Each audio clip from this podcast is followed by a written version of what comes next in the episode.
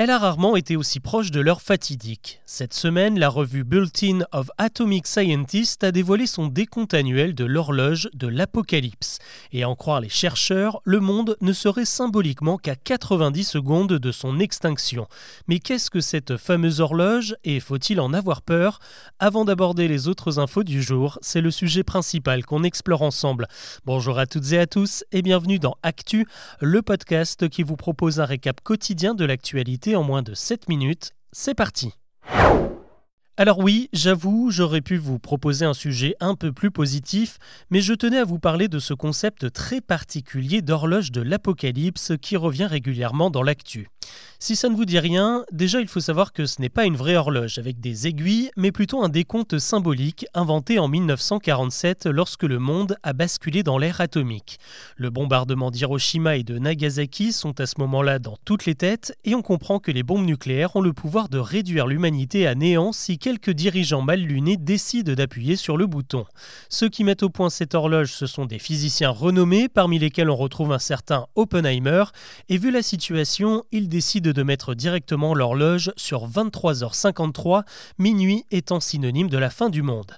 Et pour que cette aiguille bouge dans un sens ou dans l'autre, on se met à suivre l'actualité politique, diplomatique et militaire dans les différents points chauds de la planète.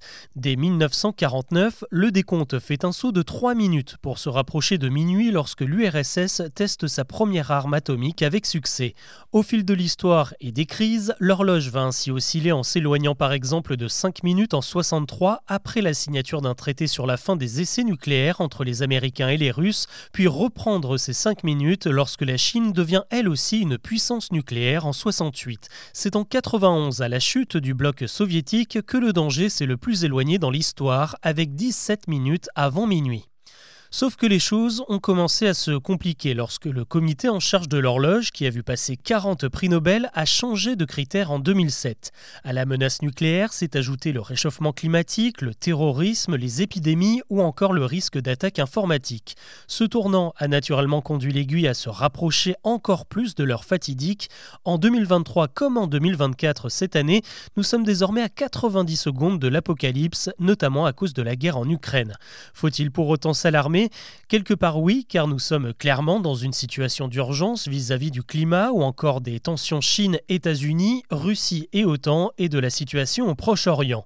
Mais il faut aussi retenir que l'horloge ne prédit pas l'avenir. Ce n'est pas une boule de cristal, il s'agit plutôt d'un épouvantail pour nous rappeler à nous comme aux politiques qu'il faut agir. Cette horloge symbolique ne veut donc pas nous pousser à désespérer, mais plutôt à passer à l'action pour la retarder au maximum. L'actu aujourd'hui, c'est aussi les annonces du gouvernement en faveur des agriculteurs. À l'heure où j'enregistre cet épisode, Gabriel Attal n'a pas encore pris la parole. On débriefera donc tout ça ce lundi après-midi. En tout cas, l'exécutif a promis des mesures très concrètes pour calmer la grogne. Bruno Le Maire à l'économie a déjà prévu de renforcer l'application de la loi Egalim. C'est elle qui permet aux producteurs de fixer leur prix d'achat. Elle est aujourd'hui régulièrement contournée par la grande distribution qui abuse de son pouvoir pour imposer ses tarifs, par exemple sur le lait. La gauche se réjouit, la droite est en colère. Ce jeudi, le Conseil constitutionnel a livré son verdict concernant la loi immigration votée en décembre dernier. Et on peut dire que les sages ont fait un sacré ménage. Un tiers des 86 articles du texte ont été jugés contraires à la Constitution ou sans rapport avec le cœur du sujet. Le durcissement des conditions pour le regroupement familial ou pour l'accès aux aides sociales n'y figure plus. Même chose pour la caution retour des étudiants étrangers qui prévoyait que des étrangers venus faire leurs études en France fassent un dépôt d'argent pour être sûr qu'ils puissent payer leur retour au pays en cas de problème. La loi immigration est donc en grande partie dépouillée de sa substance. Elle est malgré tout promulguée dès ce vendredi et les nouvelles mesures s'appliqueront dès ce week-end. Une autre décision très attendue, c'est celle de la Cour de justice internationale.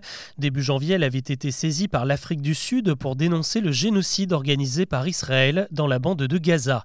Les juges ont décidé d'aller en partie dans ce sens et demandent officiellement à Israël de condamner fermement ceux qui appellent à la disparition du peuple palestinien, notamment dans le camp de l'extrême droite israélienne. La Cour demande également la mise en place immédiate de couloirs humanitaires pour venir en aide aux civils gazaouis. L'armée israélienne a intensifié ses tirs dans le sud de la bande de Gaza et encercle la localité de Khan Younes où plusieurs responsables du Hamas se seraient réfugiés. Allez, plus léger, on revient en France avec une tendance très encourageante. La consommation de tabac, de drogue et d'alcool est en baisse chez les ados selon une étude de l'Observatoire des drogues et des tendances addictives. 9500 collégiens et lycéens ont été interrogés sur leurs habitudes et chez les collégiens, 43% disent avoir déjà goûté à l'alcool contre 60% il y a 4 ans. Ils sont deux fois moins nombreux à avoir testé la cigarette et seulement 5% à avoir déjà consommé du cannabis et c'est la même tendance chez les plus grands. Selon le responsable de l'étude, l'objectif d'une génération sans tabac est désormais atteignable.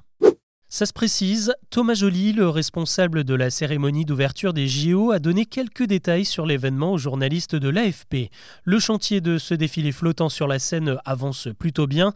Il va durer 3 heures au total et s'étendra dans un cortège de 6 km de long avec 200 bateaux qui transporteront les délégations et les artistes. Les répétitions doivent débuter au mois de mars, mais pas sur place.